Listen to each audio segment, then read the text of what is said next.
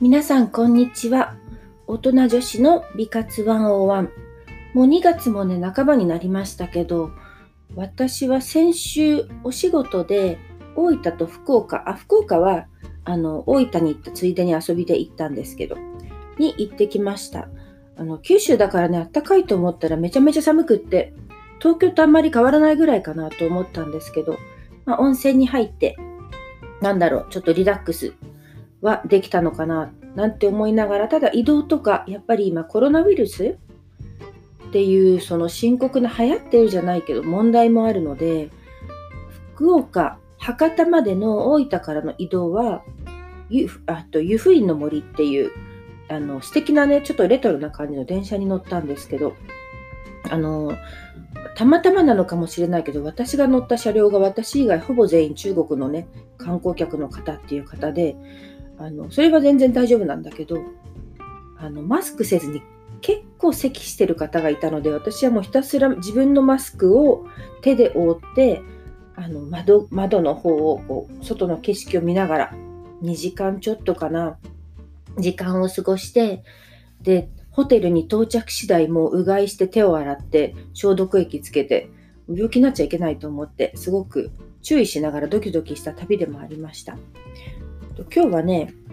そんな中帰ってきて、えっ、ー、と、美容院行ったりとかしたんですけど、色についてお話ししようと思います。カラーね。ではよろしくお願いします。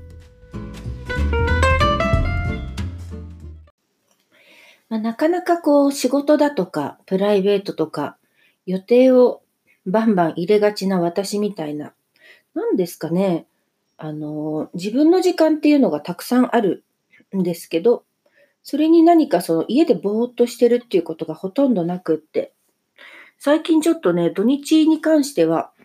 なるべく人に会わない、まあ人に会わないで自分の時間っていう風にしているので、誰からもね、もう誘われないっていうのもあるんですけど、どうせ出てこないしみたいな。っていうのもあるんですけど、スケッチブック買ってお絵描きしたり、あの、画面を見てね、いろんなそのテレビだとかスマホだとか PC だとか見ている時間が多いので、一回自分をリセットしようと思って、普通にこう、はがきサイズのね、スケッチブックを買って、あの、ここにあるんだけど、筆ペン？筆ペンのカラー版、本格的な書き味、水彩毛筆っていうのか。それとかでお絵描きしたりとかしてるんですけど、私はすごくあの、色が好きで、やっぱり無難なね、お洋服着るときとかグレーだとか、黒だとか白だとかっていうのは合わせやすかったり、気がついたら会社でもこう周り見たらみんなグレーみたいな時があるんですけど、なるべく私はこう日々の中で真っ黒を着る時ももちろんあるんだけど、赤だとか、自分にね、こう、なんだろう、自分にとってこう見て元気づけられる色を取り入れるようにしてます。で、その軸となるのが、あの、パーソナルカラーっていうところなんですけど、お友達に前のね、あの、お仕事のお友達が行ってて、それで紹介されて行ってみたんですけど、すごく面白かったのでご紹介しようかなと思います。で、あ、まずね、パーソナルカラー診断とはっていうところなんですけど、皆さんこう、日に焼けたりとか、なんだろう、髪の毛の色染めたりとか、自分自身の身の回りの色を自然となのか、まあ人工的なのか変えることはあると思うんですけど、パーソナルカラーはその人がただ生まれ持ってるその色っていうもの、それはかあの、まあ、瞳だとかね、いろんなその目だとか、まあ、肌もそうだしっていうのがあって、あと雰囲気がこう似合う色、調和する、まあ、調和する色っていうのがありますと。で、人ってそれぞれあの個性があるじゃないですか。この人はちょっと、なんだろう、イライラしがちとか、この人はちょっとおっとりしてるわみたいな、そういった感じで、似合う色も違うはずだっていうことで、あの、あるんですけど、確かに皆さん、私もそうだけど、自分が服を買うときとかってどうしても似た傾向になったり、似た色になったりっていうことがあると思うんですね。なので私はあえてあの、おとといも美容院行ってたんですけど、あの、必ず私はもう美容師さんにお任せにしてます。すごく怖いことなんだけど、まあ変になったらぶっちゃけ切ればいいし、切りすぎたら伸ばせばいいし、みたいな、すごくあの、なんだろう、柔軟な考え方を持っているので、お任せにしてるんですけど、それにすることによって何が起きるのかというと、自分がやっぱりこれをしてくださいっていうふうにすると、自分の目が慣れてる自分にしかならないので、客観的に見て、あの、なんか明るい感じだなとか、客観的に見てこう素敵な感じだなとか、そういった雰囲気に見られた方が全員誰でも嬉しいじゃないですか。なので、あの、美容師さん、この美容院にはもう3年ぐらいかな、通ってるんですけど、あの、もう慣れ、慣れたもんっていうか、でも最初からもうお任せでって言ったら、えっとね、胸の下ぐらいまであった髪の毛が、いきなり30センチぐらい短くなったんですけど、自分では絶対リクエストしないけど、やってみてもらったら、なんだ、いいじゃんって感じになったので、それ以降は、もう、あの、カラーしたいです。カットもしたいです。お任せします。みたいな感じでお願いしてます。で、今回は、あの、下のね、なんかバレイヤージュっていう、あの、なんか、新しいなのか、昔からあるけど、ちょっと最近また流行り始めてるみたいな手法で、髪の毛染めていただいて、下からね、髪の毛、私今肩、肩よりちょっと短いぐらいなんですけど、うん、3センチぐらいかな。グレーグレーな、こう、なんだろう。光が当たるとちょっとグレーに見えるみたいな感じになって、まあ、これはこれで面白いなと思ってたりするんですけど、で、パーソナルカラーの話に戻ると、うんと、その色相とか、サイドとか、メイドとかを軸に、スプリング、オータム、サマー、ウィンターなので、春、夏、秋、冬の4タイプに分かれますと。で、うーんと、私は矢吹先生っていう先生が、矢吹智子先生っていう先生が表参道にいらっしゃるので、そのパーソナルカラーとメイクアップレッスンを受けに行ってきました。で、これはワイワイ仲間を集めていってもいいし、個人でもいいし、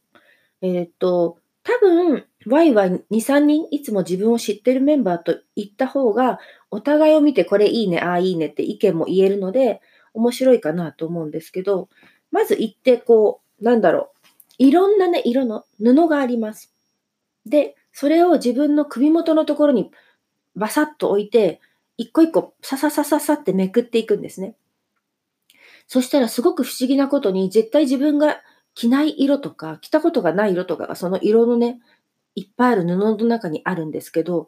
確かにめくっていくと、あ、あれ？この色が私の顔の横にあると、顔色がちょっと明るく見えるとか、暗く見えるとか、小顔に見えるとかっていうのがあるんですね。すごくあの不思議なんですけど、なので色との反射の効果もあるし、自分の持ってるその、なんだろう、雰囲気の色にマッチしてるものがこれで見つかった感じなんですけど、えっとね、えー、っと、その春、夏、秋、冬の中でもイエローベースとブルーベースとかいろいろこうチャートがあって、なんて言ったらいいんだろう。私は結局、オータムっていう、まあ、お肌はちょっと黄みがかったベージュで、ちょっと白いっていう感じ。で、普段から、あの、ブラウン系とかも着たりとかするんですけど、すごく良かったのが、最後にね、チャート表をくれて、チャート表とその布、オータムカラーバリエーションっていうパンフレットをいただいて、そこにね、自分に合う色、例えばブロンズだとか、アーミーグリーンとか、オレンジとか、オレンジ大好きなんで入っててよかった。で、トマトレッドとか、赤じゃなくてトマトレッド、こう赤いね、感じ。で、あとターコイズも私大好きなので、ターコイズとかダークターコイズとか入っててよかったなって感じなんですけど、その布の色をいただいて、で、あの、いいのは、一回このね、あなたはこのオータムです。で、このカラーバリエーションです。っていうのがあったら、もうそれが一生あなたのパーソナルカラーなので、あの、半年後とか1年後とか将来、受ける必要がないんですね。なので、この先生もおっしゃってたんだけど、いろんな人に会うけど、一回やったら終わりなので、もう一期一会、まさに一期一会ですっておっしゃってたんですけど、で、これを知った上で、雑誌とかを見てみると、ファッション雑誌、まあ、美容院でも手に取ってこう見るじゃないですか。で、それで見てると、やっぱりね、スタイリストさんってただね、綺麗な人に服着せてるだけなのかななんて、あの、安易な考えを持ってたんですけど、きちんとその組み合わせだとか、その人の合った色っていうのが組み合わされてるんだなっていうのがよくわかるようになったのと、あとその年のあの、メイクっていろいろこう、春夏秋冬でコレクションが変わるじゃないですか。で、私に合った色のパレットがあるときには、多分その次のシーズンにはその色はないだろうってことで、あの、買っておくようになりましたね。で、お洋服も無駄に買わなくなったので、あの、なんだろう、いろんな色にはトライしたいけど、基本自分のこのカラー診断で診断された軸に基づいて買うようにしてます。で、たまたまなんだけど、私昨日ネイル行ったんですね。で、ターコイズは12月の誕生石でもともと好きっていうのもあるんだけど、あの、青色の、青色系の絵の具を一本一本違う指に塗ってグラデーションにしたんですけど、この見てると私に合う色が3色この中に入ってるのねって感じですね。で、あと、えっと、真っ黒い洋服着るときとかってもちろんあるんだけど、その中で例えば自分に合ったパーソナルか、パーソナル診断で出てきた、例えば私だったらこの赤いトマトチェリーみたいなトマトレッドか。トマトレッドのブローチをポッとつけるとか、イヤリングとか、そのアクセサリーで色を取り込むこともできるので、それはそれでなんかすごく楽しいなと思いました。ネットでね、あの探すと、パーソナルカラー診断っていうのがいっぱい出てくるので、あの、日本全国のいろんなところでやってるみたいです。なので気になったら、これあと男性にもおすすめで、男性もさ、まあ、白と紺と黒とみたいなファッションが多いと思うんですけど、スーツの方とか特にね、ちょっとネクタイにワンポイント入れたりとか、ネクタイの色がちょっと明るかったりすると、あれ素敵だなみたいな感じになったりするので、あの、かかあのパーソナルカラー診断は男性の方にもすごくおすすめですっていうふうに言ってました。あの、自分に似合うを見つけるってすごくね、あの、難しいことやっぱり自分でこう見慣れたものっていうのが自分になっちゃってる傾向もあると思うので、やっぱり客観的に好かれるじゃないけど、客観的にこう印象がいい方がいいじゃないですか、人に会うときって。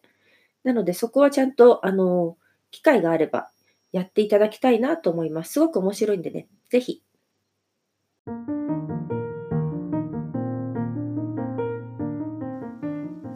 大人女子の美活ワンオンワン。今日はパーソナルカラーについてお話ししました。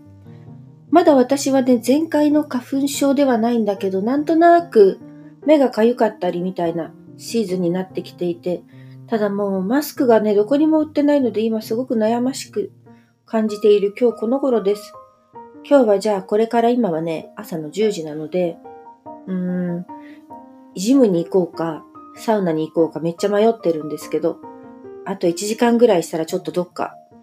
せっかくなんでね、行こうかななんて思ってます。ではまた次回。バイバイ。